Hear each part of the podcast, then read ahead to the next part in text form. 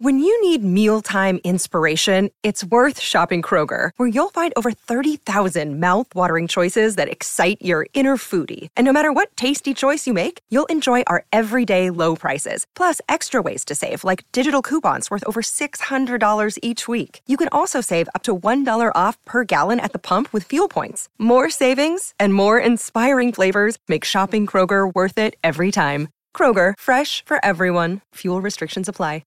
Hola, esto es New Books Network en español. Un saludo muy especial a todas las personas que se conectan con nosotros. Bienvenidas a un nuevo episodio de New Books Network en español. Mi nombre es María Camila Núñez y seré su anfitriona. En este episodio vamos a hablar sobre el libro Los animales como sujetos de derechos, una categoría jurídica en disputa, de la autora Joana Fernanda Sánchez Jaramillo, publicado en 2023 por la editorial de la Universidad del Rosario de Colombia. Joana Fernanda Sánchez Jaramillo es candidata a doctora en Derecho, magíster en Relaciones Internacionales, abogada, comunicadora social y periodista. Es miembro del Animal Young Lawyers Network del Reino Unido y disertante nacional e internacional sobre derechos de los animales, de la madre tierra y derechos humanos. Actualmente se desempeña como docente e investigadora en la Universidad del Rosario. Muchas gracias, profesora, por aceptar esta invitación y bienvenida a New Books Network en español. Gracias a ti, eh, María Camila, y a tus oyentes. Bueno, profesora, este libro, eh, nosotros ya hemos conversado anteriormente, pero este libro es un libro que entra a ser en un tema que toca muchas fibras y fibras de diferente tipo, porque cuando uno habla pronto de animales es como, ay, mi mascotica o como, ay, la carne o lo que fuera, pero es un libro que trata, como lo dice el libro, de las categorías jurídicas. Entonces, desde el inicio, este libro se plantea que se interesa y trabaja por evaluar y abogar por la modificación del estatus jurídico de los animales en Colombia desde una perspectiva abolicionista. Entra de una súper claro con el objetivo. Quiero que entonces empecemos por ahí. Cuénteme por favor y a nuestros oyentes qué significa esa postura abolicionista y cómo se posiciona con este marco jurídico que usted eh, sí, trabaja en el libro. Eh, gracias, sí, esa es una pregunta clave y es porque eh, tradicionalmente han existido variadas eh, tendencias y corrientes dentro del movimiento por los derechos de los animales y hay dos especialmente que son como las más clásicas, las más conocidas, que son la postura regulacionista, que es la bienestarista, y la segunda es la abolicionista. Entonces, la bienestarista de lo que se trata, que es la, postura que se ha asumido en el ordenamiento jurídico colombiano y por muchos eh, académicos e investigadores del tema, lo que aboga es por tratar de disminuir o minimizar el sufrimiento, algunas veces denominándolo como eliminar el sufrimiento innecesario, como si hubiese un sufrimiento necesario de los demás animales y en ese, y en ese, mm, en ese contexto o bajo esa perspectiva se construyen modelos jurídicos como el colombiano, mientras que desde la perspectiva abolicionista, quienes nos ubicamos ahí, lo que planteamos es que rechazamos totalmente todo tipo de explotación de los demás animales, aunque se le maquille con eh, el ropaje de la supuesta disminución del sufrimiento. Y, y, pongo dos ejemplos. Eh, o un ejemplo que es el de los animales en el comillas trabajo que del, del, cual hablo en uno de mis capítulos del libro, porque hay quienes lo que dicen es que sí, está bien que los animales comillas trabajen, mientras se les reconozca su agencia y tengan derechos como los trabajadores en Colombia, por poner un ejemplo. Y en la investigación que yo hice, encontré que en varias instituciones estatales y también instituciones privadas explotan a estos animales y se blindan con el respeto de la ley 1774 de 2016 que dice que los demás animales son animales sintientes. Entonces dicen, no, claro, nosotros procuramos su bienestar apegándonos a esta ley, pero lo que yo digo y la postura que yo defiendo en mi libro es que su explotación es inaceptable en cualquier área o sector de la vida o sector social, no la acepto como abolicionista porque estoy en favor de acabar con toda forma de explotación. De acuerdo. Eh, y eso creo que queda muy bien planteado en su libro, como yo lo mencionaba, es un objetivo muy claro Pero a mí también algo que me parece importante y creo que lo menciona la persona que le hace su prólogo al libro es que es un trabajo que está muy bien presentado en este objetivo, pero que se integra de manera muy clara a un contexto cultural, pero también a una jurisprudencia muy específica. Y eso es una de las cosas que a mí también me llamó muchísimo la atención porque este debate jurídico, que también de pronto más adelante también conversamos sobre el debate de los términos que se le da a los animales, em, se da en un contexto sociocultural distinto y en medio de una demanda social muy diferente a cuando se establecieron ciertos códigos o ciertos principios. Por ejemplo, esto que usted nos mencionaba del trabajo. Em, quisiera entonces que hablemos un poquito de cómo se configura o usted cómo ve que se configura ese proceso de un contexto sociocultural distinto, unas demandas sociales, éticas, familiares, comportamentales diferentes para esta necesidad, para que se configure la necesidad de renombrar o recategorizar a los animales, específicamente Colombia.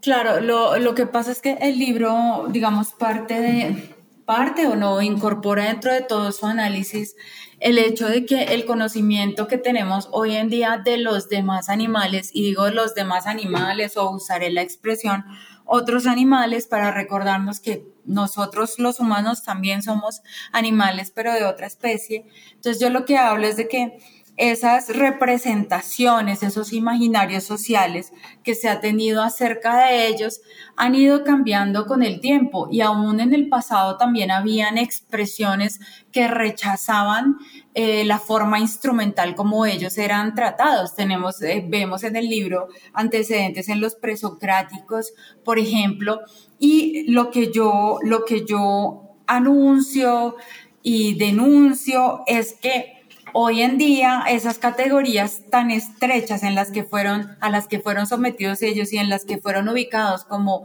en el Código Civil colombiano, que es bastante obsoleto y fue escrito por allá en, el siglo XIX, los categorizó como cosas. Aún tienen ese estatus,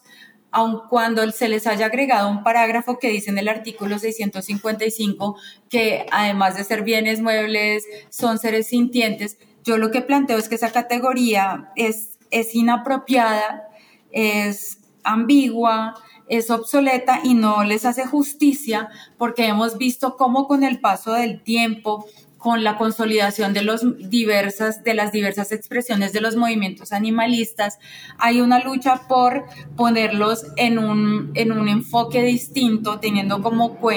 teniendo en cuenta que son sujetos de consideración moral, que son eh, seres con agencia, que son seres con dignidad y desde esa perspectiva no puede ser aceptado seguirlos cosificando. Vemos como en la sociedad se han dado unos cambios, como el hecho de que ellos hagan parte de nuestras familias, familias que ahora categorizamos como familias multiespecies, es decir, compuestas por miembros humanos y no humanos. Y estas, estas nuevas formas de relacionamiento con ellos, estas nuevas miradas que tenemos sobre los demás animales, obligan, presionan a que el derecho como producto cultural, sociocultural que es, se ponga a tono con las nuevas demandas de la sociedad. Y es que yo sí estoy convencida de que si a veces es el ordenamiento jurídico el que se queda atrás, son los hechos y la presión social lo que van a hacer que ese ordenamiento se actualice y esté acorde con las demandas actuales. Hay, un, hay unas expresiones diversas a nivel mundial del movimiento por, por los demás animales, hay acciones directas como de rescate de laboratorios y de boicots que hacen algunos activistas arriesgando su propia vida y su libertad para sacar a estos seres de los laboratorios donde son eh, vilmente tratados, cruelmente torturados para prestarle un, un, supuesto servicio a la especie humana en las investigaciones. Y hay otras expresiones desde el sur que abogan por construir un movimiento animalista que esté en favor de su liberación, pero con un enfoque desde acá. Y entonces el derecho no puede seguir quedándose atrás, como en Colombia, con un código civil que sigue categorizándolos como cosas. La Universidad Nacional de Colombia presentó un proyecto de reforma en el año 2020 y, oh sorpresa, porque al analizarlo, si bien encontré unos aspectos innovadores, como, y polémicos, como por ejemplo incluir ahí el, el tema de la maternidad subrogada, incluir temas como el aborto, en cuanto a la categorización de los demás animales, los dejaron ubicados en, un artículo con un número diferente, pero la propuesta no, eh, no planteaba la posibilidad de reconsiderar que ellos estuvieran ubicados en otra categoría en lugar de cosas en, el de las personas. Yo en ese caso tuvimos como un margen de tiempo en el que los ciudadanos podíamos hacer propuestas y sugerencias a, a esa a esa iniciativa de la Universidad eh, Nacional para reformar el Código Civil y yo, por supuesto, planteé el hecho de que en la temática, los artículos concernientes a los demás animales, desde su ubicación en la categoría de persona o cosa, el tema de los alimentos que hoy en día están exclusivamente pensados para los humanos, fueran también planteados en ese código para considerarlos a ellos, el tema de la familia, pero bueno, pues eso se quedó ahí en saco roto, no sé, la Universidad Nacional qué hizo con las sugerencias que dimos todos nosotros y no, y no sé qué suerte corrió ese, esa propuesta de código porque después traté de hacerle un seguimiento y no hubo respuesta. Ok. Pero ahí eh, yo planteaba esa necesidad de que eh, una norma tan fundamental como el Código Civil colombiano estuviera a tono con una nueva mirada o una mirada renovada de nuestro relacionamiento con otros vivientes como son los demás animales. De acuerdo, y creo que eso también es importante porque a lo largo del libro usted nos hace notar que precisamente con esta nueva necesidad y con la manera en la que el derecho se está quedando tal vez un poco atrás, empiezan a, surgir unas contradicciones eh, de la jurisprudencia, en la práctica, en la vida del día a día. Eh, y creo que esas contradicciones son las que primero complican un poco el debate o lo enlentecen, pero también hacen necesaria la acción de, como usted lo decía, cambiar esa categoría, que es una categoría estrecha. Y algo también que me gusta mucho de lo que usted nos presenta es esta noción de justicia. No se les hace justicia a estos otros animales en relación con el rol que tienen en nuestra sociedad eh, y en nuestras, en nuestras interacciones. Pero precisamente por eso, entonces, quiero que hablemos un poco de esta cuestión que usted nos presenta y es, eh, hay que descosificarlos, ¿sí? Y hay un debate muy grande que usted nos presenta en el libro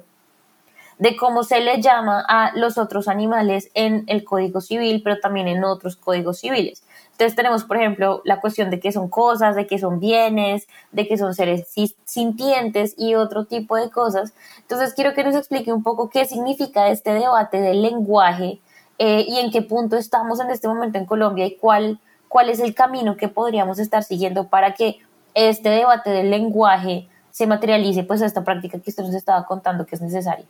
Yo creo que eh, el debate, a ver, yo, yo también escribí mi libro muy consciente de que el derecho, el derecho es texto, el derecho es lenguaje, el derecho engloba un discurso y entonces nos plantea unas narrativas que han, han sido útiles eh, para quienes explotan y lucran y viven de la vida de los demás animales. Entonces también este libro responde a la necesidad de hacer una, de, promover una contranarrativa en torno a los demás animales. En la escritura del derecho hay también una jerarquía increíble, bueno, el derecho es antropocéntrico, es decir, que los intereses humanos son los más importantes, el derecho es especista, es decir, que discrimina en nombre de una especie, en este caso de la especie humana. Entonces yo empiezo a tejer desde ahí la necesidad de plantear, volver, oiga, ¿de dónde viene esta clasificación? El derecho colombiano se inscribe dentro de la familia romano-germánica y heredamos estas instituciones desde Roma de clasificar eh, eh, entre personas y cosas y hago, eh, hago énfasis en la necesidad de, de, de sacar el debate de como de ese contexto emocional, porque a veces cuando se sugiere dentro de las múltiples propuestas que hay para renombrar a los demás animales, es el de llamarlos personas o personas no humanas, entonces la gente se, se, se, pone furiosa porque como así si la única persona es el humano. Y yo empiezo por recortar que esa categoría es una categoría, es una construcción jurídica, es una ficción jurídica que construye el, ordenamiento jurídico en un momento histórico y social determinado para atribuirle em, obligaciones y derechos a un ente. Entonces trato como de desapasionar el debate y recordarle a los lectores y a las lectoras que la persona, esa categoría jurídica, no puede ser ni debe seguir siendo erróneamente equiparada a la noción de humano, porque una persona en sentido jurídico, y ahí cito un documento del Black Law Dictionary de 2009 de los Estados Unidos donde dice que es, es, la, es la capacidad que tiene un ordenamiento jurídico para atribuirle a un ente, no dice qué tipo de ente, obligaciones y derechos. Entonces muestro como ejemplo la transición que sufrieron, por ejemplo, las iglesias, las corporaciones que adquirieron ese estatus de personas, pero también varios de nosotros humanos como los niños, como las mujeres, que antes éramos también en algunos países propiedad del marido o menores de edad o incapaces, para debatir esas narrativas. Lo que yo veo preocupante es que en Colombia casi todas las iniciativas están yéndose hacia el enfoque más bienestarista, es decir, hagamos un poquito de maquillaje, tratemos de blindar estas actividades que explotan a los demás animales con la idea de que les minimizamos el sufrimiento, pero no se disputa radicalmente, directamente, el hecho de que debemos pasar a una sociedad donde si, si todos los seres son libres, nosotros también nos vamos a sentir libres. El humano no estará libre hasta que la madre tierra no sea liberada y hasta que los demás animales sean liberados. Entonces yo veo que casi todas las propuestas que existen actualmente abogan es por un, bienestarismo y de hecho en el libro, en el último capítulo, yo hago la entrevista a como nueve, diez expertos de diferentes países del mundo, incluidos por supuesto de América Latina y Europa, y la coincidencia es que todos estos ordenamientos jurídicos están bastante lejos de llegar a un enfoque de liberación y abolicionista y se ubican simplemente en el regulacionismo de la explotación, que es lo que, claro. que, es lo que condenamos. Entonces yo veo que la iniciativa las iniciativas en Colombia están enmarcadas en ese contexto, pero creo que hay que seguir haciendo el debate. Bueno, hay personas que justifican que el camino sea bienestarista y regulacionista, diciendo que mientras se hace esa transición, pues debemos aceptar eso, pero es que yo digo, mientras se hace esa transición, son millones de vidas de estos seres que se están perdiendo día a día en, en, las, en los mataderos, en las, en las industrias avícolas, y lo que tenemos en Colombia son, son normatividades del Ministerio de Agricultura que hablan acerca de cómo darle un trato más humano a seres que están siendo criados y producidos como cosas para ser sacrificados y luego consumidos por los humanos. Entonces yo encuentro esto a todas luces intolerable. De acuerdo. Y creo que ha tocado un punto que es muy importante y creo que es una de las primeras cosas que a las personas se les ocurre cuando uno habla del debate sobre los otros animales, sobre la humanización, el trato humanizado, que también es un término bien raro. Pero también hay otra parte que en su libro que nos habla de cosas que tal vez se vuelven un poquito más rutinarias y que uno empieza a pensar, bueno, ¿qué relación tiene esto con el debate que usted nos plantea? Y es que tenemos por un lado esto del consumo animal, las pruebas animales en laboratorios, todo esto que se nos describía, pero también está la cuestión de que hay que repensar un poco también las relaciones con ellos en el día a día con, por ejemplo, nuestras mascotas o los perritos que están con las personas de seguridad en los eh, supermercados, en los centros comerciales. Y creo que eso también usted trae ahí parte del debate y es la cuestión del el trabajo, por ejemplo, de estos perritos o la relación que se tiene con las mascotas y esta noción precisamente de es mi hijo gato o mi hijo perro. Entonces, cuéntenos un poquito cómo es que usted trata en el libro esta cuestión de, bueno, hablando más específicamente de la familia multiespecie y precisamente esta cuestión del trabajo eh, con cuidado de ellos, con horas de descanso y etcétera. Bueno, eh, primero que todo debo dejar claro que yo estoy en contra del mascotismo y de hecho lo digo en el libro que el término mascota también es un término que debemos eh, replantear, eliminar en lo posible. Yo no estoy a favor del mascotismo, estoy en contra. Yo comparto mi vida con un, con un gato que se llama Añemó, a quien le dediqué precisamente el libro, está aquí detrás mío mientras hablamos. Y eh, yo lo que planteo es que deben a la luz de lo, que, de lo que ha avanzado la sociedad, ya vemos que las familias, así como pasamos de tener una familia tradicional, bueno, primero una familia que solo se consideraba en nuestro ordenamiento jurídico como válida, válida la que tenía un componente sanguíneo, ahora en la actualidad se reconocen las familias de crianza, se reconocen las familias homoparentales de, de, de parejas homosexuales y ahora y ya desde hace unos años entramos en, la idea de la familia multiespecie, como la que yo integro con, con Añemú.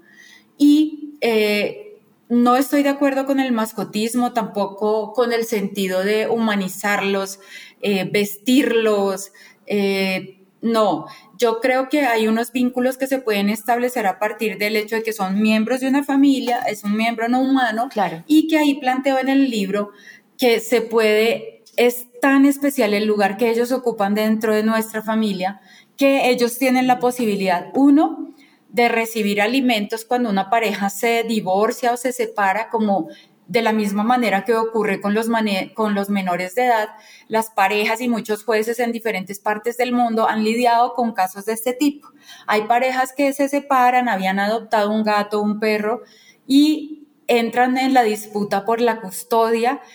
y esto nos deja ver la gran importancia que tienen ellos en nuestras vidas. Aquí en Colombia hubo un caso en el año 2019 en la comisaría de Belén, en Medellín, donde eh, un, un, abogado tuvo que aprobar un acuerdo de, conciliación de una pareja que se estaba separando y que había adoptado un perro. Tenían varios perros, pero ese lo, lo adoptaron en el contexto de esa relación y llegaron a un acuerdo de de quién tenía la custodia, establecieron una custodia compartida, hablaron acerca de los alimentos y de los gastos médicos de este perro. Entonces creo que es como renombrar, eh, renombrar y reconsiderar ese trato que se les da al interior de la familia en otros países como Suiza, Australia, Estados Unidos, donde el derecho animal está un poquito más avanzado, o el derecho de familia que, que comprende también eh, las familias multiespecie, por ejemplo, ya ofrecen soluciones para heredar cuando ellos mueren, para que ellos hereden, dejarles un fideicomiso a nombre de determinadas organizaciones. Y todo esto tomando como analogía o como referente el trato que se le da a los menores de edad cuando hay un divorcio o también cuando muere un humano y le quiere dar, heredar a otro humano. Y en el caso del, comillas, trabajo, como lo dije antes, el, el ejemplo que tú das, yo rechazo esa explotación y la rechazo por varias razones y lo digo en el capítulo precisamente del trabajo, quiero que no se tome como que yo estoy de acuerdo porque estoy totalmente en contra y para mí no justifica el hecho de que se diga que estos seres tienen incluso las instituciones consultadas, algunas privadas y otras públicas, dicen que tienen contratos de trabajo y a todas luces. De hecho, creo que hay un proyecto de ley o salió algo del gobierno de Petro hace unas semanas eh, rechazando, creo que presión de los grupos animalistas, el uso de los demás animales en la fuerza pública, porque creo que se había presentado también un proyecto de ley para impedir que los policías que andan en caballos agredan con, e, además de que están utilizando a los demás animales, agreden con estos a, los, a las personas que protestan en Colombia. Entonces yo sí quiero dejar muy claro que yo no me inscribo en eso de que es romantizando el hecho de que a un animal se le dé eh, un contrato, se le dé un descanso, unas supuestas vacaciones, porque el Código Laboral colombiano es muy claro y dice que el trabajo es una actividad humana libre, consentida y en la cual la otra parte recibe una remuneración. Obviamente en mi libro yo digo esto es absolutamente inválido. Algunas entidades dijeron tener un contrato. ¿Quién firma el contrato? Este perro o este caballo no puede firmar un contrato, es inválido. Segundo, el trabajo es una actividad humana, entonces desde ese punto de vista también es inválido porque ellos no son humanos deben recibir una remuneración y tampoco la están recibiendo, es inválido también desde el punto de vista de que debe haber un consentimiento y ellos en ningún momento consienten, son criados y explotados para ellos, como lo que pasó con el Wilson, que me, se me arruga el corazón al recordarlo, que en esta operación de rescate reciente este año, la vida de Wilson no importó y Wilson quedó perdido en las selvas colombianas, porque era uno de estos perros explotados y su figura fue romantizada, eh, poniéndole el, el, título de héroe, cuando en realidad lo que fue Wilson fue una víctima cuya vida no es igual de importante que la vida de los humanos y por eso lo dejaron perdido en la selva. Y por todas estas razones es que yo rechazo y rechazaré siempre y estar en contra de todo tipo de explotación, así se le quiera nombrar como trabajo, para mí no es trabajo porque no es una actividad libre, humana ni consentida, como lo dice el código colombiano, y aunque lo rechazo en todos los países, por ejemplo, en Laponia, Finlandia, los animales, los renos son criados para ser exhibidos para los turistas, los que no sirven con, como digamos para jalar los trineos, entonces son consumidos, mutilados, partes de sus huesos, hasta el aceite que producen ellos es utilizado para fabricar souvenirs y para mí esto claramente es inaceptable desde el punto de vista ético de la ética animal, por supuesto, porque la ética humana es excluyente y deja por fuera la ética respecto de los demás vivientes. Bien, de acuerdo. Todo esto pues nos deja ver precisamente que este libro específicamente pues tiene un enfoque muy claro, eh, muy, digamos, bien posicionado en, en qué está en contra y en qué está a favor. Eh, y creo que nos deja muy claro también las diferencias en cómo se está tratando, cuál es el objetivo y digamos estas contradicciones que yo decía al principio que hacen difícil que se ejecute un lenguaje diferente legalmente una pregunta pequeña. ¿Usted cree que con este cambio en el Estado, por ejemplo, en el Código Civil de Colombia, de la denominación de los animales, va a haber también unos resultados, una repercusión en, por ejemplo, estas cuestiones como el trabajo, entre comillas? es que yo creo que siempre hay pasos que se, yo como te lo dije al principio,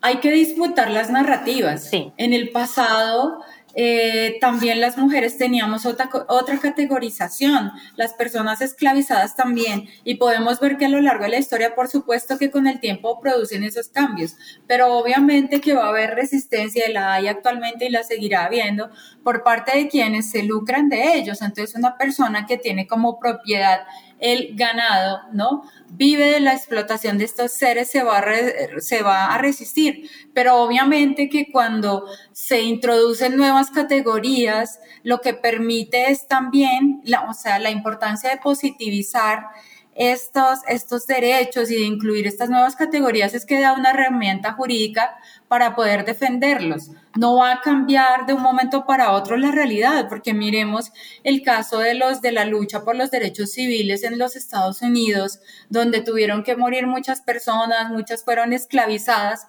Aún hoy en día, a pesar de que sí hubo esos cambios en la legislación, se eliminó la segregación racial, ellos siguen siendo objeto de explotación y de abuso, pero existen esas herramientas. Entonces yo creo que hay que mirarlo en ese mismo sentido de los logros que se han obtenido cuando se ha cambiado la categorización para nosotras las mujeres y para estos otros seres humanos que pasaron de ser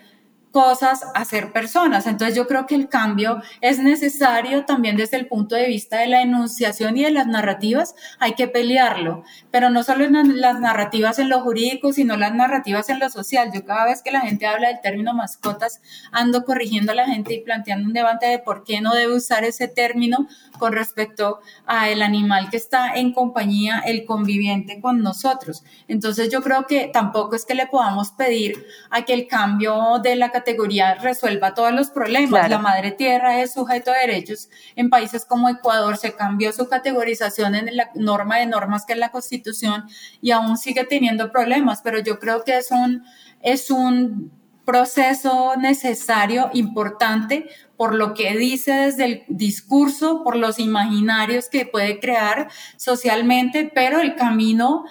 planteado es hacia la liberación, la liberación de todos los vivientes, incluidos nosotros los humanos y los demás vivientes como la madre tierra y los demás animales. Sí, entonces para como para cerrar esa idea de lo que estábamos hablando, yo sí creo que es muy importante tener en claro pues que es, esto es un proceso necesario por las razones que acabo de explicar, pero que pues el derecho no tiene la solución a todos los problemas, pero sí es importante desde el punto de vista del discurso que plantea eh, el derecho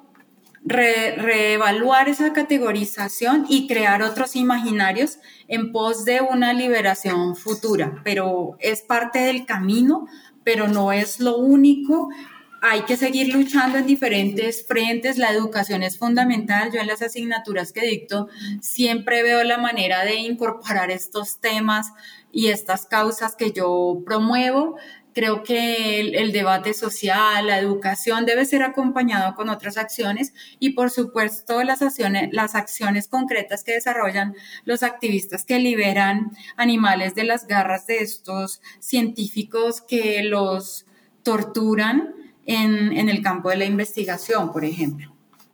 Claro, sí, completamente de acuerdo. Muchas veces creo que esa clarificación es lo que estaba buscando porque es muy importante pensar. A veces unas personas piensan, no, pero entonces esto ya es la píldora mágica y creo que es importante aclarar esto que se nos mencionaba de que es un proceso, es la transición y es precisamente esto que usted decía, la herramienta jurídica. Creo que eso me parece muy interesante. Quiero continuar con algo que usted también trabaja en el libro y usted lo mencionó hace un rato y es precisamente esta diálogo con eh, investigadores, académicos, activistas, expertos internacionales eh, y cómo esto pone en perspectiva también la cuestión en cómo está en Colombia y cómo está en este momento en el mundo. Entonces, cuéntenos un poquito cómo fue este proceso de hablar con ellos, entrevistarlos y cómo ve esa posición en relación al caso colombiano. ¿Cuáles países, con quiénes conversó? Bueno, eh, esa pregunta es importante. Yo debo decir que el proceso del libro a mí me tomó dos años de investigación y ocho meses de escritura para llegar pues hasta la, a presentarlo y a, y a, postularlo en la editorial del Rosario, que es una editorial bastante con una gran reputación. Eh, yo lo que hice fue que una vez ya yo había diseñado el libro con los ocho capítulos y lo que hice fue que contacté a varios de estos expertos, algunos ya los conocía porque habíamos compartido escenario en algunos congresos internacionales, entonces entrevisté eh, a ellos y otros los conseguí en línea de autores que yo sabía que habían escrito sobre el tema, por ejemplo el caso de eh, David Fabre, que es estadounidense. Yo había leído algunos de sus artículos, ubiqué la universidad en Estados Unidos donde él trabajaba y lo contacté, a otras personas por referencia. Entonces entrevisté a personas del Reino Unido, de Francia, de Estados Unidos,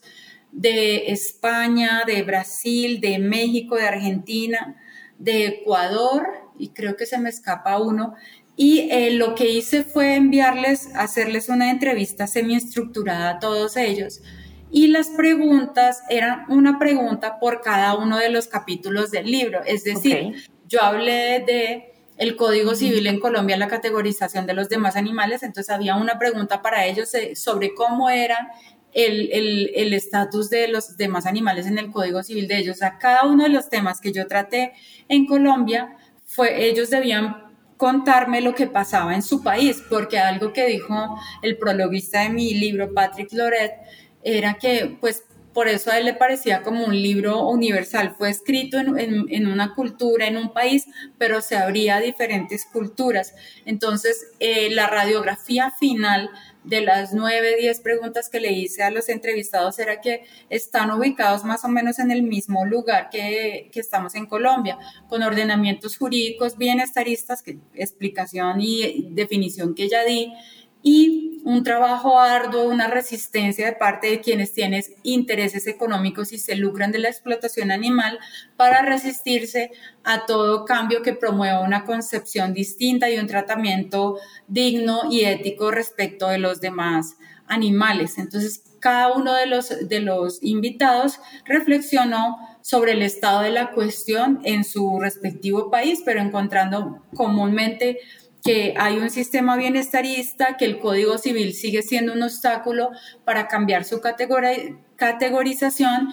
y que el modelo capitalista también es otro de los factores que permite esa explotación. Son como los tres grandes puntos en comunes que encontré con los países que fueron consultados. Perfecto, muchas gracias. Y hablando ya de esta cuestión de la investigación, ¿cómo cómo se contactó con estas personas. Cuéntenos un poco cómo fue ese proceso de investigación, de encontrar el tema, de la lectura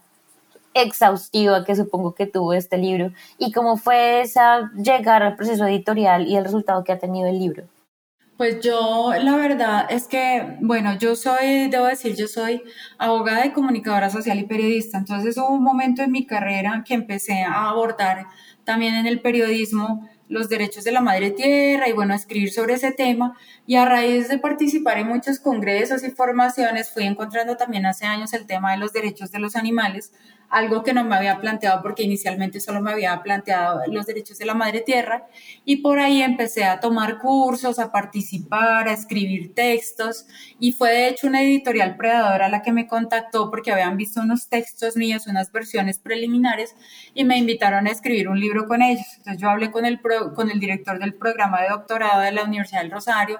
y yo le dije, ¿usted qué piensa de esto? ¿Es peligroso? Me dijo, sí, no puede hacerlo porque va a destruir su reputación. Entonces, como yo había publicado un libro el año pasado, con, eh, cuya editora fue la magistrada de la JEP, Gloria Amparo Rodríguez, con la editorial Ibáñez. Entonces él me dijo, háblate con ella a ver qué te recomienda. Y ella me dijo, no, yo creo que podemos presentarlo a la editorial del Rosario. Entonces, después de, yo estuve leyendo y escribiendo sobre algunos de esos temas durante dos años, de los que ya tenía versiones preliminares, en realidad cambiaron bastante al final, fue como rehacerlos. Entonces, lo que hice fue presentar el libro, Gloria Amparo Rodríguez le mandó mi, mi, mi manuscrito a la editorial del Rosario, ya iba incluido el prólogo de, de Patrick Lore del francés, que es una eh, autoridad en materia de ética animal. Y pues les dijo, creo que esto va a ser de su interés y ahí empezó el proceso. Muy rápidamente ellos me dijeron, lo vamos a revisar, lo pasaron por los dos pares académicos, pares ciegos, la valoración de los pares fue excelente, eh, pasó por un filtro bien riguroso porque el formato de la Universidad de Rosario tiene unas preguntas desde el contenido, la redacción, el estilo, la vigencia del libro, el aporte y pues los pares académicos coincidieron en que este libro era un referente, que podrían escribirse como, como escribirse otro tomo más capítulos eh, para seguir ahondando en el tema, destacaron la vigencia, el hecho de que es un libro que podía estar vigente por lo menos 10 o 15 años y seguir siendo un referente en la materia. Entonces fue pues una gran satisfacción eh, haber sido evaluada de manera tan positiva. Algo que me llamó la atención es que uno de los pares creía por la agilidad como de las voces, decía que creía que era un libro colectivo y en realidad era yo, solo era solo yo escribí el libro,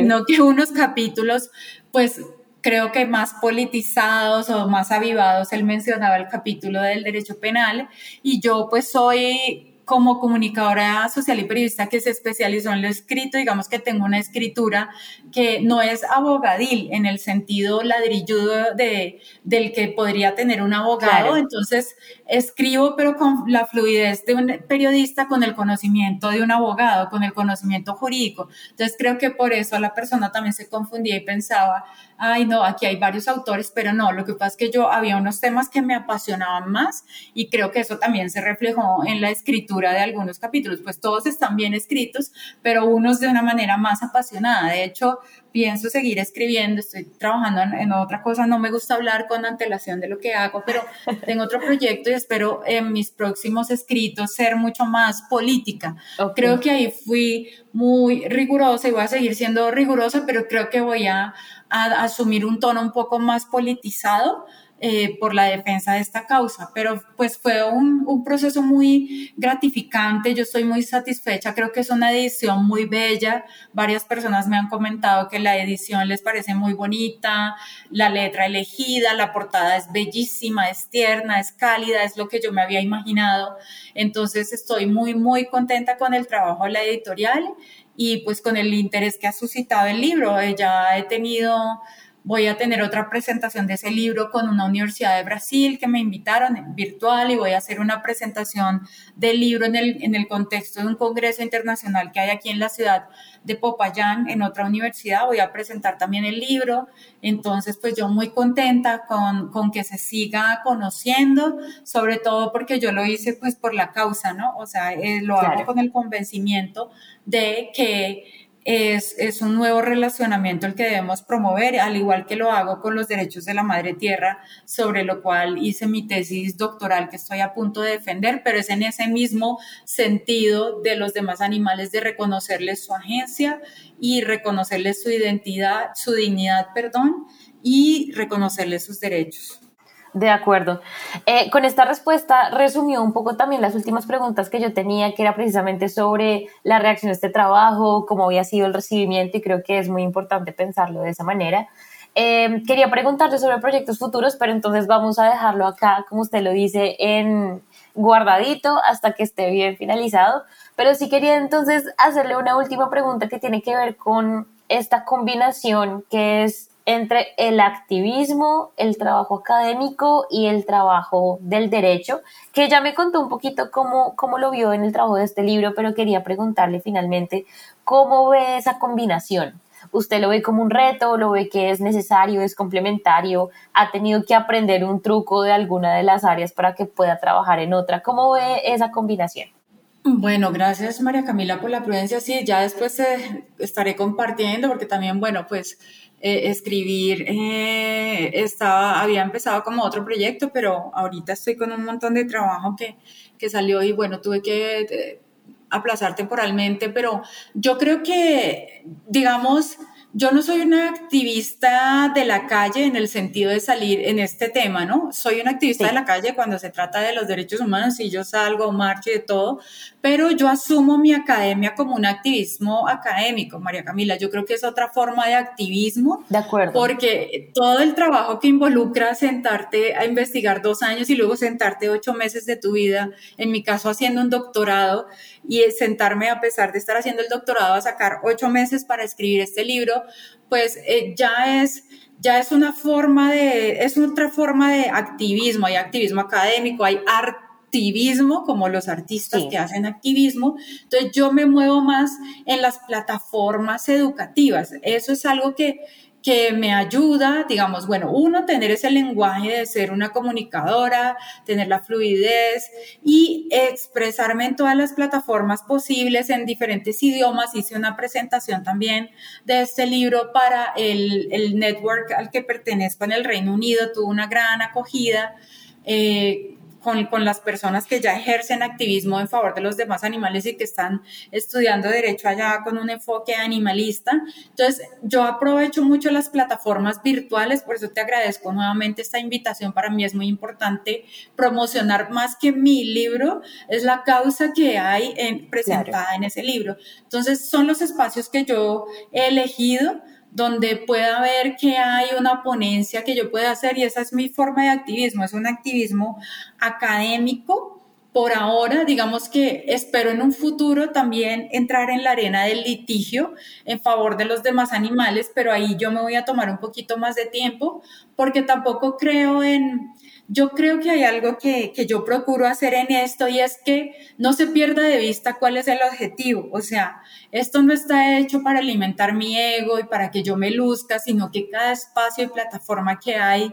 yo la utilizo en favor de los demás animales. Creo que hay otras personas que al final del día pueden terminar, como pasa con los derechos humanos o con los derechos de la madre tierra, utilizando una causa para la autopromoción. Y yo sí estoy absolutamente en contra de eso. Entonces lo que abro es espacios para promover, para persuadir, para invitar a la juventud y a diferentes personas a replantearse la noción que tienen sobre la relación con todos los demás vivientes, como voy a hacer el 26 de septiembre con los estudiantes de brasileros y unos estudiantes ecuatorianos que van a estar aquí en Colombia y los estudiantes aquí en Popayán. Entonces creo que no hay que perder de vista que el objetivo es la causa, los protagonistas son ellos y espero en un futuro también desde el litigio eh, tratar de, plantear litigios estratégicos que sean muy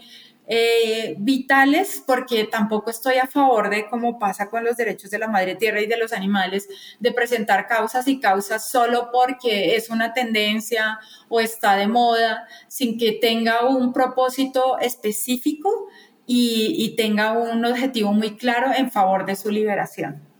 De acuerdo. Pues, eh, profesora Fernanda, creo que con esto nos queda perfecto para que vayamos cerrando y finalizando este programa y esta entrevista. De nuevo, muchísimas gracias por aceptar la invitación de New Network en español y bienvenida para cualquier otro trabajo que quiera compartir con nosotros. Estuvimos conversando sobre su libro Los animales como sujetos de derechos, una categoría jurídica en disputa. Aprovecho para felicitarla por el trabajo y los resultados que ha estado recogiendo y como le digo, pues bienvenida siempre acá a New Books Network en español.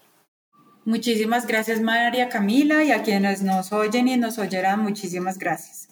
Así es, así que muchísimas gracias a las personas que nos escucharon y las que nos escucharán en el futuro. Mi nombre es María Camila Núñez Gómez, nos escucharemos luego por New Books Network en español con más libros nuevos y conversaciones con autores. Gracias por escuchar New Books Network en español.